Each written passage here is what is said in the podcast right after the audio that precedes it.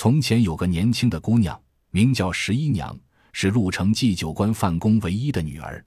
她容貌美丽，且自幼攻读诗书，颇有文采。从小父母就把她视为掌上明珠。随着年龄的增长，好多人来向她求婚，可是却很少中犯十一娘意的。因此，她整天坐在绣楼里闷闷不乐。这年七月十五，水月寺中的尼姑们要做净菩萨的盂兰盆会，邻近的侍女、游人都到水月寺赶会，熙熙攘攘，煞是热闹。范十一娘和丫鬟也来赶会。十一娘正玩得高兴，忽见有个女子老是跟随在自己身后，还不时地抬起头来瞅瞅她的脸好像有什么话要对她说一样。十一娘觉得奇怪，正想问个究竟。不料那女子竟像面对熟人一样亲热地说：“姐姐，你莫非是范家十一娘吗？”十一娘一惊：“是啊。”久闻姐姐芳名，如今能见面，实在高兴。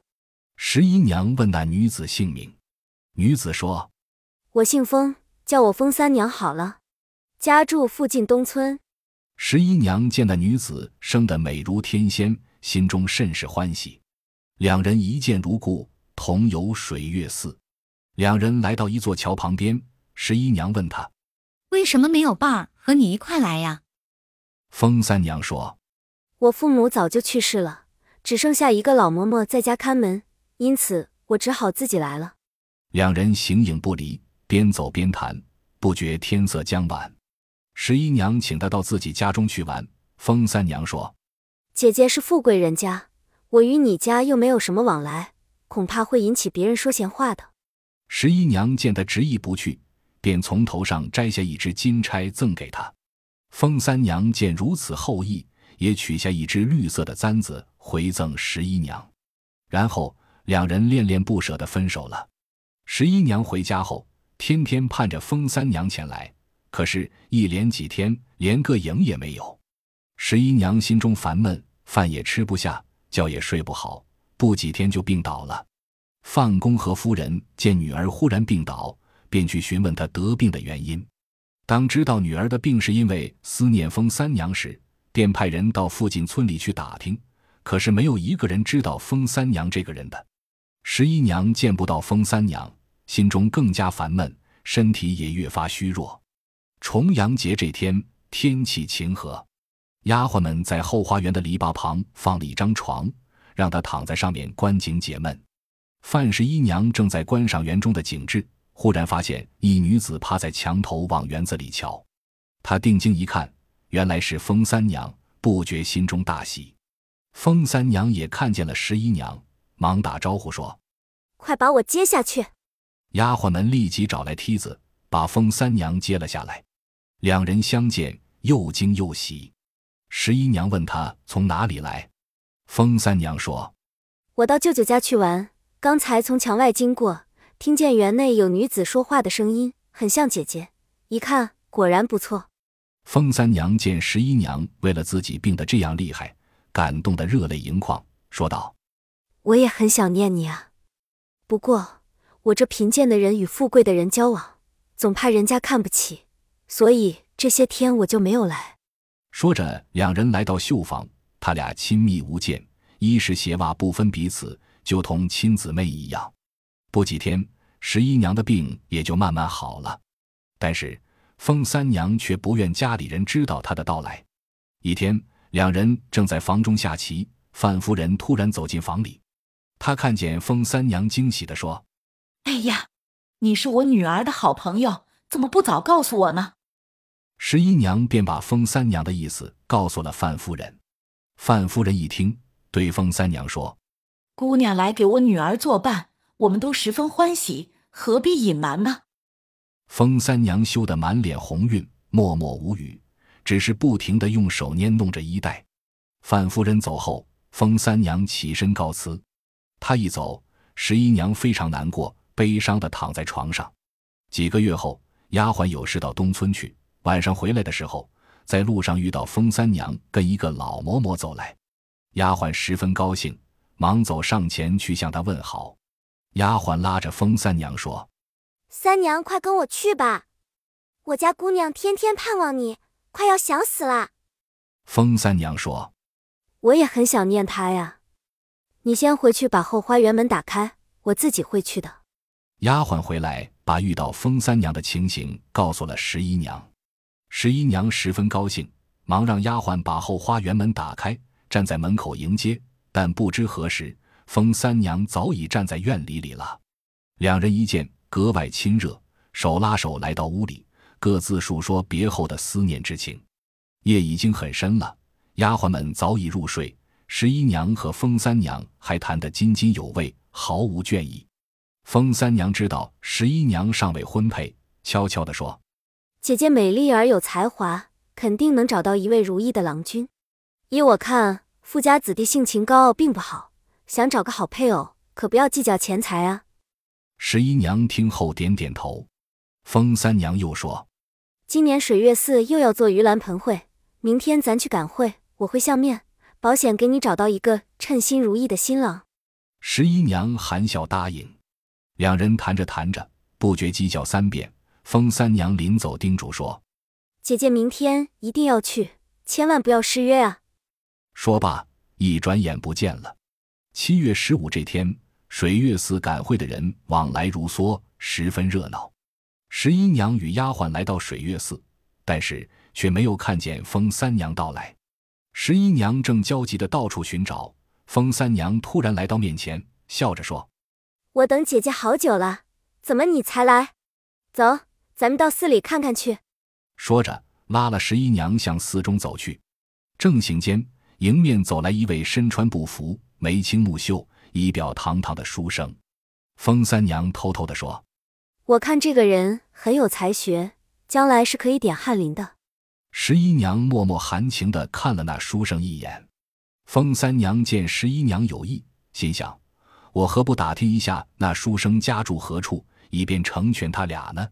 于是她向十一娘说：“姐姐先回去，我随后就到。”两人分手，各自择路回家。当天晚上，风三娘果然来了。她兴奋地对十一娘说：“我已经寻访清楚了，白天咱们看见的那位秀才叫孟安仁，就和你住在一条街上，不知姐姐意下如何？”十一娘听后不好意思地低下头，她沉思了一会儿，难为情地说：“我知道这人，但他家里很穷，与他成亲恐怕未必妥当。”风三娘忙说：“姐姐怎么和世上俗人一般见识呢？他如果这辈子穷下去，就把我的双眼都挖了，今后我再也不给人家相面了。十一娘问：“你说该怎么办呢？”风三娘说：“你拿出一件礼物来，我去和他把亲事定下来。”妹妹怎么如此草率？我父母健在，如不同意呢？十一娘犹豫地说。风三娘见十一娘迟疑不决，便说：“我这样做正是怕你父母不同意。只要你自己把主意拿定。”大不了拼上一死，难道你父母还能把你怎么样了？十一娘还在犹豫，风三娘又说：“看来你那种世俗偏见一时还难打消。这样吧，我先把金风钗送给他，就说你送的。”说罢，拿起金风钗，转眼便消失了。再说，孟安仁虽然家境贫穷，但他自负风流俊雅，才貌双全，因此一心想要选配一个好娘子，所以。到十八岁尚未订婚，孟安仁自昨天在水月寺里看见十一娘和风三娘后，回到家里便一直思念这两位美人。这天深夜翻来覆去还是不能入睡。忽然风三娘推门进来，孟安仁见有人进来，拿灯一照，原来是白天遇见的那位姑娘，心中大喜，正想向前问话，风三娘说：“我姓风，是范十一娘的朋友。”孟生忙请姑娘坐下。风三娘说：“我受人之托前来给公子报信，街坊范公之女对你有意，你快请媒人去说说吧。”孟安人一听，感到十分突然，心生疑虑。风三娘见他狐疑不定，就拿出金凤钗说：“这是范十一娘给你的信物。”孟安仁接过金凤钗，激动地说：“范小姐如此见爱，小生终生不忘。我若不和她成亲。”宁可一生不娶。风三娘见孟安仁已经应允，便起身告辞了。封三娘走后，孟安仁好不容易等到天亮，立即到邻居那里托一个老嬷嬷去范府说媒。老嬷嬷来到范府，丫鬟急忙进去禀报。范公和夫人听说有贫苦妇女求见，不肯出面。经老嬷嬷再三解释恳求，他二人这才出门相见。老嬷嬷向范公和夫人说明来意，范公和夫人一听，心想：孟秀才如此贫寒，怎能与我家女儿相配？竟不与女儿商量，就一口回绝了。十一娘听说父母拒绝了孟家的提亲，非常失望。他埋怨封三娘做事太莽撞，非但亲事不成，反连金凤钗也无法索回了，只想以死了之，免得让人笑话。过了几天。一个豪绅听说范十一娘长得漂亮，有意给自己的儿子提亲，但又怕范家不同意，便托一位官人做媒人到范家说媒。这个媒人是当地有名的权贵，而且和官府往来甚密。范公见他来提亲，害怕得罪了他，慌忙出门相迎。范夫人去和女儿商量，十一娘坚决不允。问她为何缘故，她站在桌子旁默默无语。眼泪像断了线的珠子滚落下来。过了些日子，十一娘暗地派人去告诉范夫人说：“若不是孟生，我死也不嫁。”范公闻听十分生气，竟然背着十一娘将她许给了那个豪绅之子，并且择定吉日，不日完婚。十一娘听说父母给自己定了亲，忧愤无比，不思饮食，终日只是呆呆地躺在床上发愣。到了娶亲的前一天晚上。十一娘心想：“我不嫁已不可能了，要嫁怎么对得起痴情的孟公子呢？”她左思右想，决心以死了之。于是她翻身下床，照着镜子梳妆起来。正在这时，范夫人到绣房看女儿，刚走到窗前，见女儿正在梳妆，以为女儿同意了，心中十分高兴，赶快回房去告诉范公。范夫人正和范公谈论女儿的诗。丫鬟突然跑进来，大呼：“不好了，小姐上吊死了！”范公夫妻一听，顿时惊得魂飞天外。老两口三步并作两步来到了女儿绣房，女儿早已气绝身亡。夫妻俩痛哭失声，但是事到如今，后悔也晚了。过了三天，就把十一娘埋葬了。